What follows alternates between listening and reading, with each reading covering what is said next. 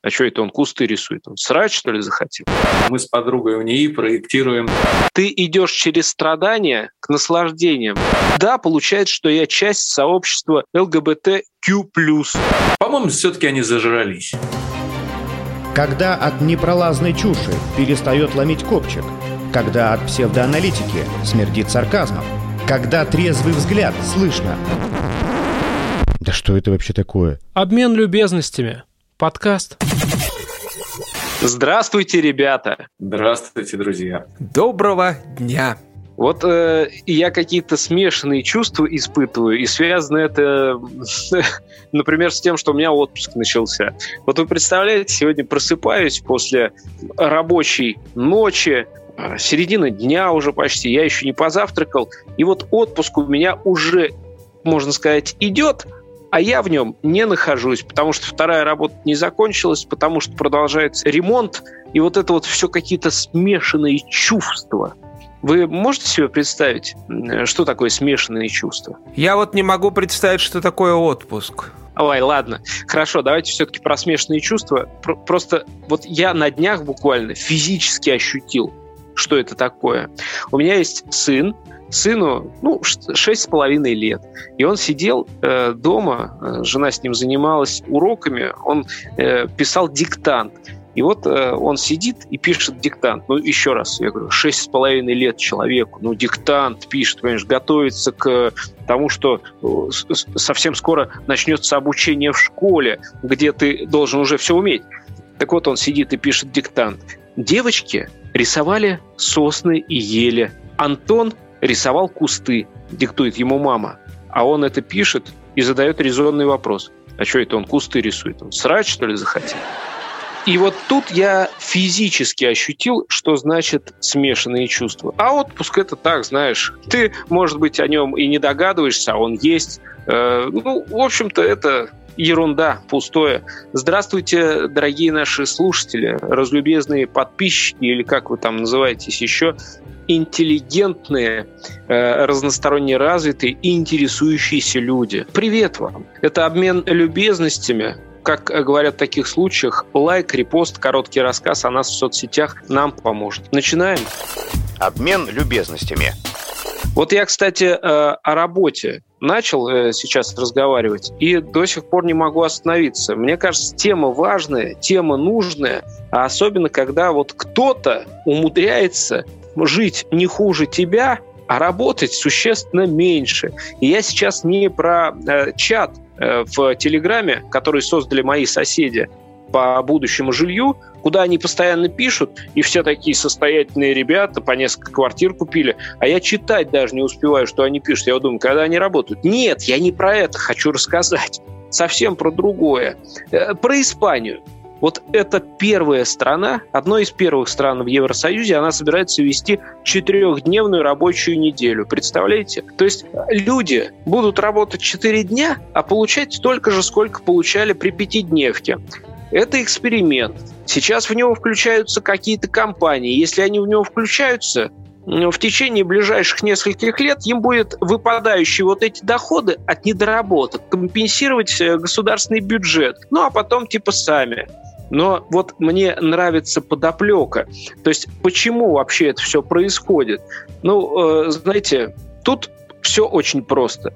Четырехдневку решили в Испании вести, потому что испанцы при большей занятости показывают меньшую производительность труда в Европе. Вот красота, а? Ну, красота. То есть они до этого ни хрена не работали, потому что у них постоянно сиеста, и они полдня лежат, отдыхают. А тут еще, значит, они и четыре дня будут ни хрена не работать, и это хорошо. Да, да, да, да, да. Я поддерживаю, Андрей. Бездельники, как сказал бы Иосиф Виссарионович. Нет, нет, ну секундочку, товарищи.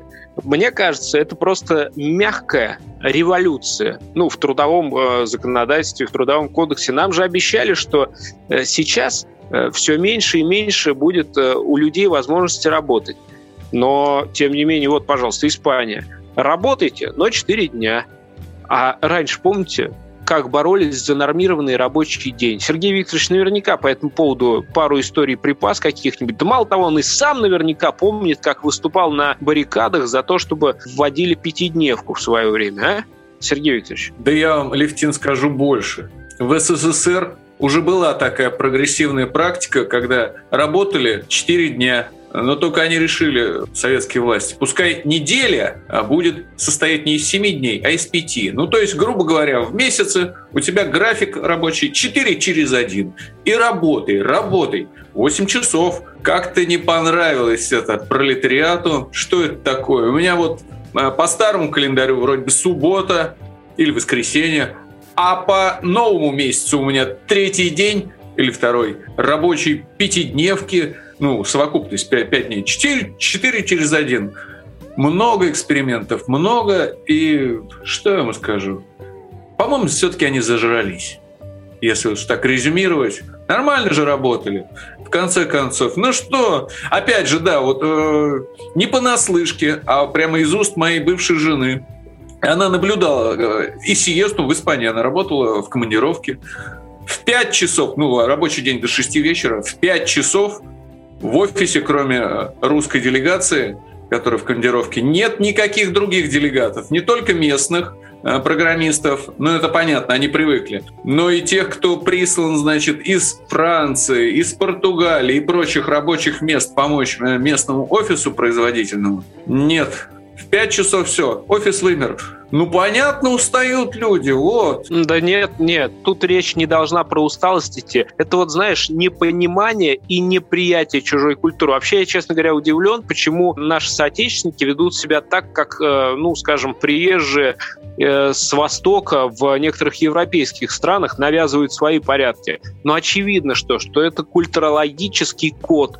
У человека уже не стоит в 4 вечера, да у него и в 2 уже не стоит. Ну, поработал пару часов, но это же теплая страна, есть э, виноград, есть, соответственно, вино, оливка сама закатывается в рот. Ну, у нас другая, да, привычка. Нам для того, чтобы перестал на тебя орать э, твой натуральный начальник, потом внутренний начальник и все вот эти вот вертухай замолкли, ты должен поработать от восхода до заката. И плюс еще немножко потом под нагрузкой электрической лампы.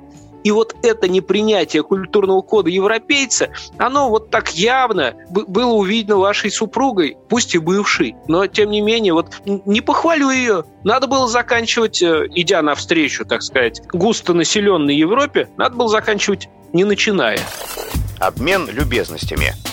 Кстати, раз уж мы продолжили тему про прекрасный пол, есть у меня замечательная новость, опять же, так. про наших любимых э, любителей гендерного равенства. В самой такой толерантной и продвигающей толерантность стране Америки решили пойти навстречу всем этим дамочкам, которые за равенство прав и свобод голосуют и выступают, и решили сделать гендерно-нейтральную армию в США. То есть это отдельная будет армия или что? Нет, нет, они решили так, окей, раз вы говорите, что все мы равны, и мужчины, и женщины. Окей, давайте все армейские нормативы, которые были для мужчин, будут одинаковыми и для женщин. Устроили, значит, им тесты по физподготовке, стрельба, там бег, кроссы вот эти, ну, знаете, вот эти все развлечения, которые любят устраивать себе в армии. И что вы думаете? 65% женщин попросту не выдержали стандартных никаких специальных, а общевойсковых нагрузок. Ну да. В итоге Пентагон нехотя признал законы природы и приостановил тестирование. Мне кажется, в Пентагоне просто очень увлеклись пересматриванием фильма «Солдат Джейн». И, видимо, драматический талант актрисы Деми Мур их так восхитил, что они поверили, что да, ну вот каждую призовем, и каждая будет выполнять эти нормы. Ну, не надо путать просто кино с жизнью. Опять же, вот в 46 году в Японии, знаете, как сделали? А, нет, вру, в 45-м. Просто стали брать в армию, ну, видимо, какая-то ситуация сложилась в 45-м в Японии особенная. После шести лет всех детей в армию, ну, гендерно-нейтральную, и по возрасту, и по полу. Вот так вот, и все. Это ладно. Самое главное, чтобы в Пентагоне э, не начали читать новые комиксы про Капитана Америку. Ой-ой-ой-ой, ой, про Капитана Америку, ой, что ты. Вы, я только что отделался вот от этих самых смешанных чувств, а вы опять о них. Ну, рассказывайте. Потому что в новых комиксах про Капитана Америку Капитан Америка активный гей.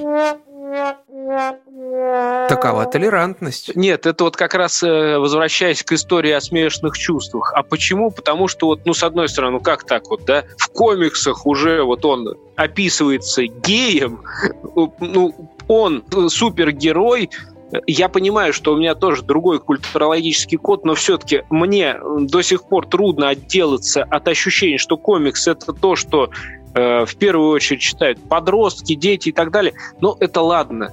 Но с другой стороны, я всегда подозревал, что он этот самый капитан. То есть, если про, допустим, Супермена или какого-нибудь Бэтмена, ну, и мыслей подобных не было. Но Капитан Америка, а теперь вроде все как бы, ну, и подтвердилось. То есть, и вот эти вот смешанные чувства, они меня сопровождают, когда я вижу это сообщение, когда я вижу какие-то первые скетчи, зарисовки из этих комиксов. Я понимаю, что в целом, ну, как бы, да, все правильно. Э, единственное, что вот э, тут э, разгорается ну, не разгорается, наверное, уже затухает потихоньку, э, шипя чуть-чуть напослед, спор вокруг фильма «Супернова». Вот надо было вырезать сцену, не надо. Во-первых, я сразу скажу свое мнение. Мне кажется, не надо было вырезать сцену. Прокат надо было там разрешать, например, да. Можно э, было э, ограничить там какие-то, я не знаю, показы сделать по времени, э, не самые удобные для ну, публики, на которую, может быть, по мнению прокатчиков, не ориентирован этот фильм. Ну, то есть вариантов полно. Но сцену вырезать не надо, прокат устраивать надо. А вот насчет этого шипения напослед, да, ну, что тут можно сказать? Ну, ну, ну да, вот кто-то говорит, фильм про геев. А э, ему задают вопрос, а давайте снимем фильм, допустим, про рыжих. Или давайте снимем фильм про еще... Ну, то есть что это? Гей — это профессия, что ли? То есть вот почему, например, э, Капитан Америка, он должен быть подчеркнуто геем? Ну, то есть вот, вот этот вопрос не, ну, непонятен пока. Но я надеюсь, что с этим мы тоже разберемся. Вы начали с Пентагона, Андрюша, я прошу прощения. И вот мне кажется, единственная там сейчас проблема не то, что они там пересмотрели фильмов, а вот эта вот мускулинность их вот эту зацикленность мужа душой пристали, в конце концов. Ну, не справились э, женщин там 65%, да? Ну, как бы, вообще-то ответ-то на поверхности. Как говорят в таких случаях нормальные люди, никто же не умер. Обмен любезностями. В этом контексте мне вспоминается один из наших выпусков последних, где мы очень сильно переживали за нашего космонавта Сережу, который не смог попасть в космос из-за того, что полетит космонавт НАСА, ну или там еще за каких-то вещей. Но зато можно порадоваться за наших женщин-космонавтов, вернее, единственную пока на данный момент женщину-космонавта, или как это правильно, космонавтку? Нет, нет, все нормально, все нормально. Говорите как э, есть пока. Я скажу, единственная женщина в группе космонавтов Роскосмоса.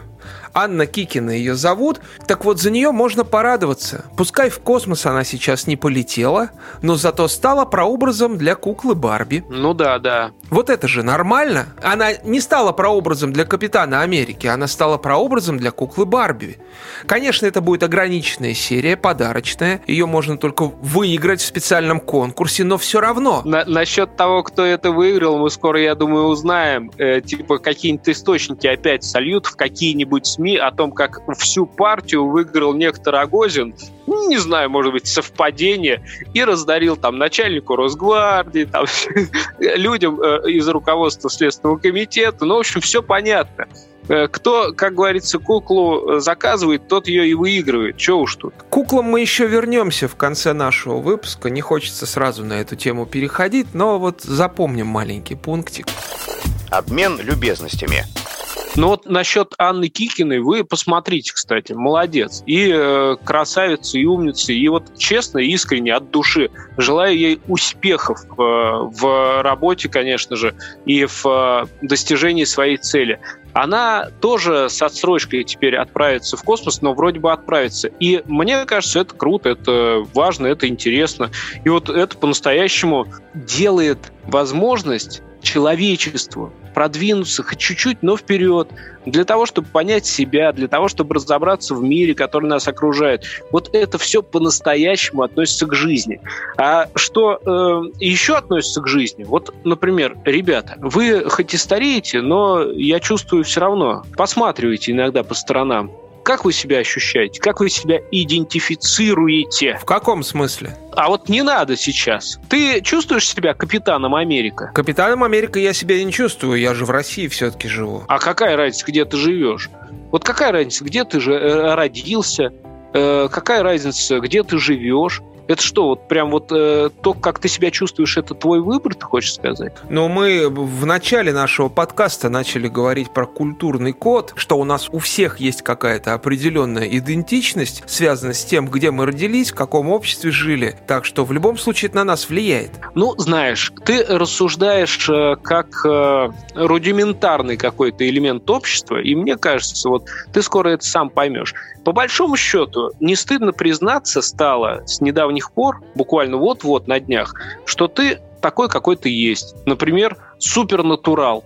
Слышали про этот скандал, который там разгорелся тоже не так давно в ТикТоке, причем не в отечественном, естественно, а в зарубежном.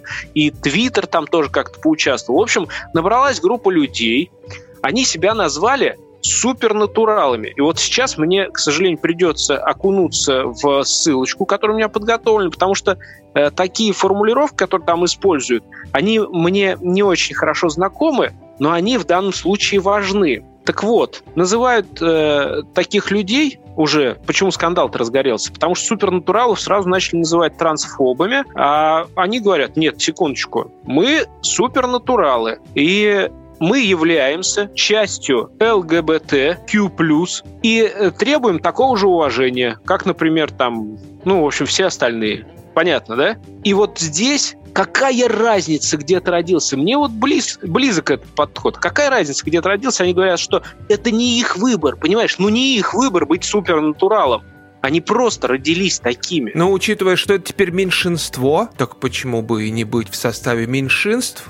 Нет, нет, секунду, не надо говорить там меньшинство, не меньшинство. Вы любите точные цифры. Никто же не взвешивал, никто не считал. Как люди кроются, это мы тоже еще поглядим. Но вот сам факт того, что теперь, теперь нас должны уважать или тебя, или меня. Но вот лично я, мне кажется, тоже супернатурал. Я еще не разобрался до конца. Может быть, я просто натурал. Но мне кажется, что все-таки я супернатурал. Вот я бы ну, к этому себя вот э, отнес. И да, получается, что я часть сообщества ЛГБТQ+. Да, я супернатурал. Ребят, ну правда, поверьте, это не мой выбор, я просто таким родился. Обмен любезностями. Тут вот тоже новость. История такая. Ну, произошла она относительно недавно, в 85 году. В штате Джорджия обнаружили тушу мертвого медведя. И, в общем, выяснилось, что медведь умер от того, что объелся кокаином. А, кокаина он наел на 15 миллионов долларов. Стали все это расследовать, выяснилось, что был там один коррумпированный человек, и как-то он летал в самолете э, контрабандист. И чувствует, вот самолет-то сейчас у него может упасть, заволновался, и часть он груза в этой Джорджии сбросил, а сам вот в соседнем штате Теннесси разбился, и там же тоже при нем нашли э, все оставшееся, что он вез. Но там, видимо, медведя не нашлось, поэтому он целиком там сохранился. Этот... Поэтому все съел местный шериф. Да. Ну и вот этот медведь умер. Сейчас э, он там в штате Джорджии, помимо того, что мем и достопримечательность, теперь-то, вот теперь вот, в 2021 году актриса Элизабет Бэнкс, ну, ты, Левтин, ее, конечно, знаешь, решила снимать фильм «Кокаиновый медведь». И я думаю, что почему же Грета-то молчит? Пускай она спросит со всей ответственностью у администрации Джозефа Байдена доколе. Буры-американцы, эти гризли, будут страдать, понимаешь, от кокаина. Доколе они будут помирать, доколе этот капитал будет бездушный травить э, бедных животных? Что это такое? Я считаю, что надо проявить гражданскую позицию. Да. А может быть, Трамп был прав насчет этого самого забора с Мексикой? Оттуда же трафик-то идет. С Колумбии через Мексику. И медведи опять же страдают. Ну вот вы говорите сейчас про забор, про Мексику, а я что-то вообще о другом задумался и, прошу прощения, выключился ненадолго. Ведь э, есть же такое предложение к человечеству адресованное стороны. Кстати, мне кажется, и медведи тоже могли бы прислушаться. Ты идешь через страдания к наслаждениям, а тут медведь как бы, ну, наоборот сыграл. Наоборот, наоборот. И так насладился, так накушался. Что ты? Жалко, нельзя взять у него интервью о том, как он себя чувствовал. Ну вот э, патологоанатом, э, в общем, составил картину клиническую. Он себя чувствовал не очень хорошо. От передозировки умер-то, не от радости. Не зашло, значит, да? Не зашло. Вот. Об этом будет драма в этом году. Так что... Для некоторых эта драма уже много лет. Ну, по крайней мере, для тех, до кого не доехал груз. Обмен любезностями. Ну ладно, что ж, всякое бывает, как говорят в таких случаях. Но вообще, вот вы такую тему подняли и говорите о том, что животные, я бы тоже, наверное, сказал, что герои нашей следующей истории, ну, животные в целом, да, а условно бы я назвал это, ну, скажем так, безотходный мусор. Вы уже догадались, о чем пойдет речь? Нет. Вы говорите загадками. Не догадались. Ну, тогда сейчас я вам расскажу коротко, что я имею в виду. Так вот, еще раз название. Безотходный мусор и теперь история.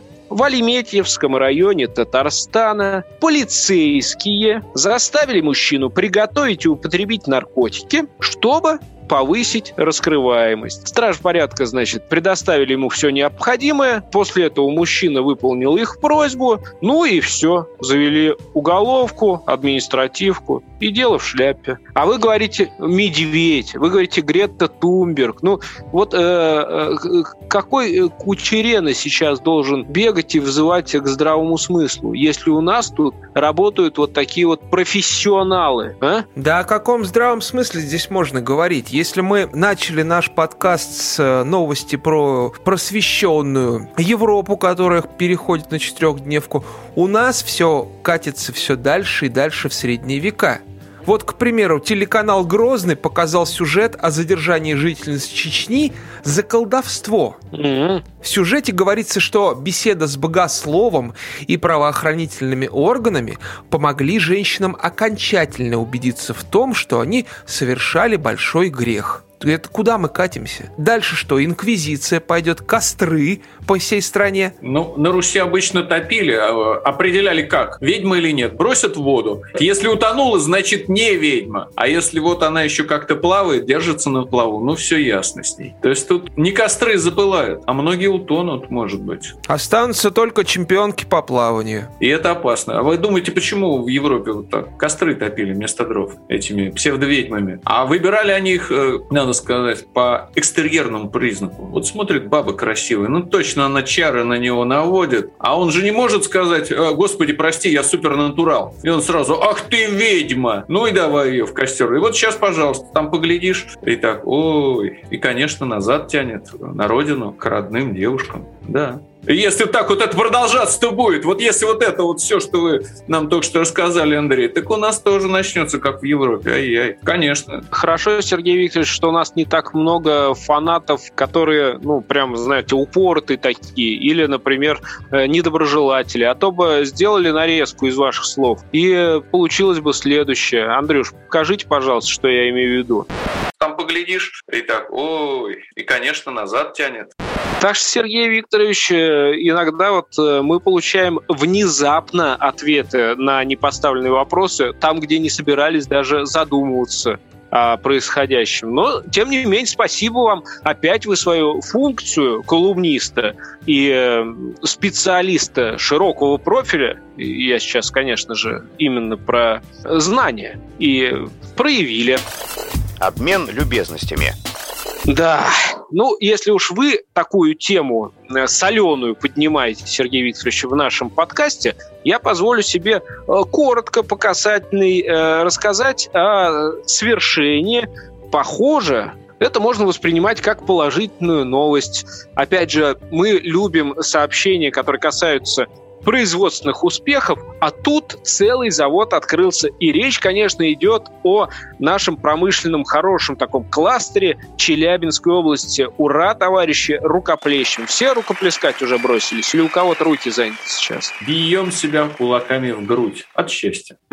От счастья. Открылся, запустился, правда, со второй попытки. Челябинский завод нестандартной продукции. Он станет вторым в мире по мощности и сможет выпускать до 100 тысяч изделий в день. Ну что ж, товарищи, я вас поздравляю. Наконец это свершилось если вдруг у кого-то еще остался вопрос, что же такое за предприятие, ну, все понятно. Будут делать фалоимитаторы, так что все нормально есть у нас, так сказать, импортозамещение во всех отраслях. Из какой марки чугуна, интересно, будут делать? Ну, знаете, это не фарфоровые фигурки и не чугунные, их не будут ставить в серван. Это, полагаю, что все-таки для бытовых нужд э, история, это не э, космическая промышленность, не оборонка. Это именно, вот знаете, так сказать, э, ну, чтобы досуг скрасить. Ну, для кого-то это может быть и оборонка, если за чугунный-то схватиться, размахнуться хорошенечко. Ну, в общем, пишите на почту свои вопросы, отправляйте еще раз.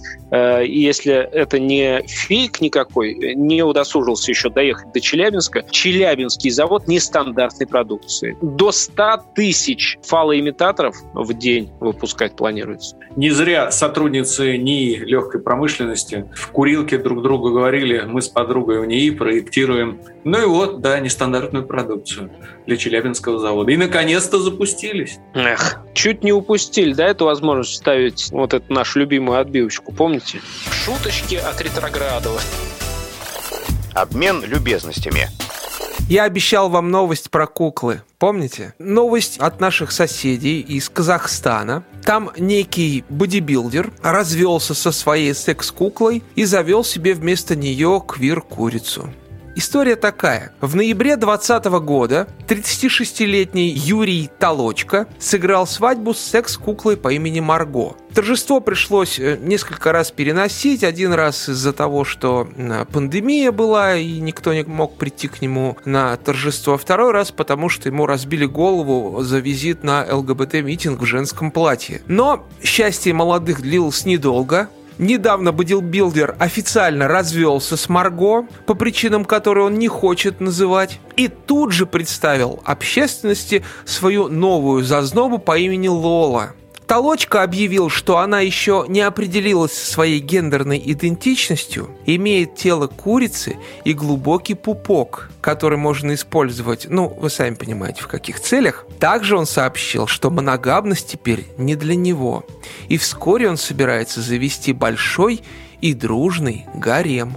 Тем более, что в Казахстане многоженство имеет давние традиции, и все смотрят на него сквозь пальцы. Вот так вот. Ух, э, вообще, конечно, мне в первую очередь хочется узнать, кто этот сквирт-цыпленок, э, как, как это понимать? Ну, представь себе, значит, тело курицы, так. голова куклы, так. причем куклы такой вот, как... Э, ну, с, не, с неглубоким пупком, который не особо используешь. Ладно, поняли, дальше чего? Ну, вот такая вот она квир-курица, то есть сверху голова женщины, снизу тело курицы. Понятно, то есть квир-курица, да? Квир. Да-да-да-да-да. Угу. Я, я просто не понял сначала, о чем вообще речь. Но насчет пупка, это я согласен. Вот иногда, знаешь, некуда катышек положить просто. Вот скатался он, да, а, ну, как бы твой уже заполнен. И вот когда есть у тебя партнер, пусть еще и не определился со своей гендерной идентичностью, все как-то проще, когда есть э, возможность куда скатать и положить. А по поводу развода, ну, в конце концов, тоже мужика можно понять. Вот так вот порой приходишь, да, а она что-то жужжит над ухом, жужжит. А тут обратная ситуация.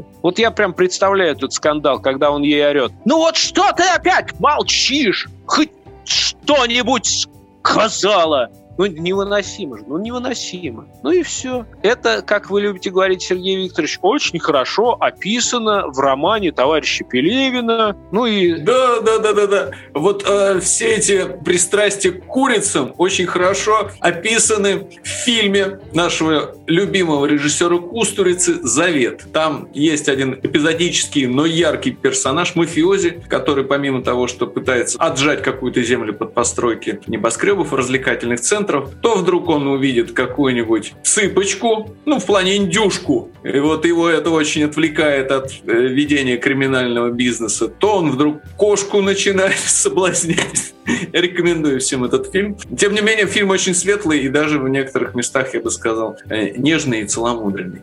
В некоторых местах мы все очень нежные и целомудренные. Слава капитану Америка! Есть еще те супергерои, которые подобные задачи берут на себя.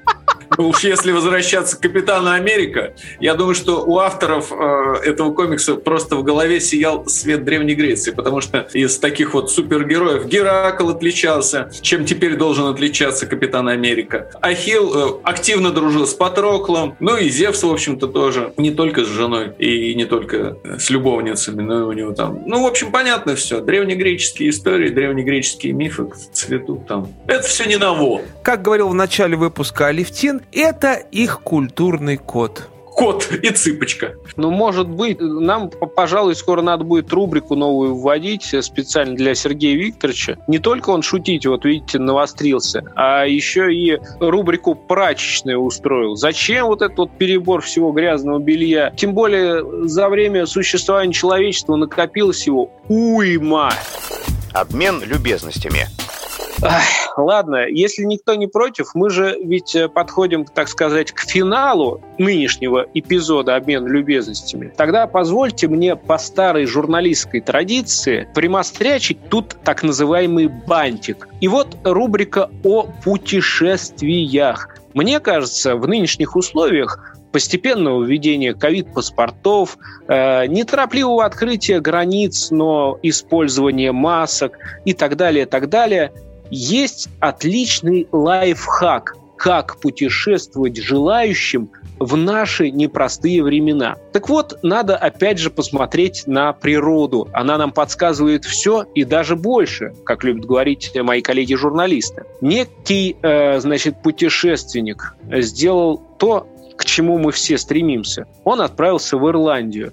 Э, сделал он это, правда, необычным способом. Лег на льдину у себя там, э, на родине, и заснул. Ну и, собственно, доехал до Ирландии через океан, пока дрых. В общем, морж в Ирландии был обнаружен на берегу. Какого черта он там оказался? Стали выяснять, оказывается, вот так вот просто, ну, на самом деле, окуклился где-то, потихонечку заснул, приехал. А, здрасте, я, мол, турист. Вот. Неплохо путешествовать на льдине.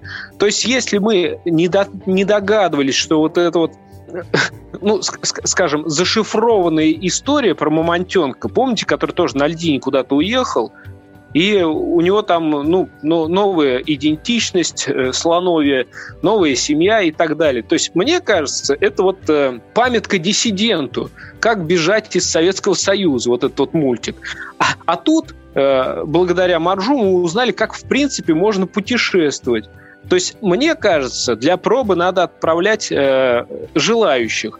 Вот этого товарища, который рисует Капитана Америка нового, этого гражданина, который э, гарем пока еще не завел. То есть, ну, если эксперимент не удастся, чтобы оплакивать его пришлось минимальному количеству жен. И э, Грету Тумберг, я полагаю, тоже надо посадить на эту же льдину и отправить их. Пускай прокатится. А мы полюбуемся.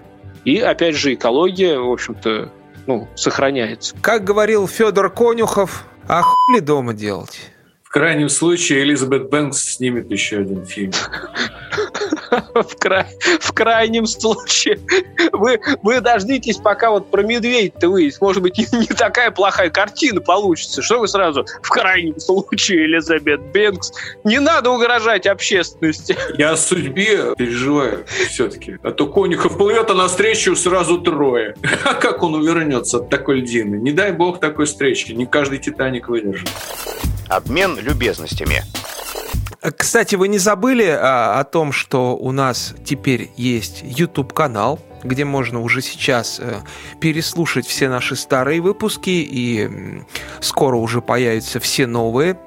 Этот YouTube-канал догонит нас по частоте выхода выпусков, и это будет еще одна замечательная площадка, где можно нас послушать, э, так же, как, в принципе, и на Яндекс Музыке, и в Apple подкастах, и еще в куче-куче мест, и ВКонтакте, и присоединяйтесь к нашему Телеграму, пишите ваши комментарии. Да, не забывайте, кстати, вот поставить где-нибудь лайк, рассказать о нас э, вашим друзьям в своих социальных сетях. Для нас это правда важно. А по поводу YouTube от себя могу сказать, вы хоть увидите Узнаете, наконец, нас, если вы вдруг соскучились не только по голосам и нашим историям, но еще и потому, как мы блистательно выглядим. Совсем скоро, да, там мы весенние появимся. Ну, в общем, заходите, знакомьтесь. И до скорого, да, через неделю как-нибудь вот в привычном для вас формате увидимся. До свидания, дорогие друзья. Всем пока.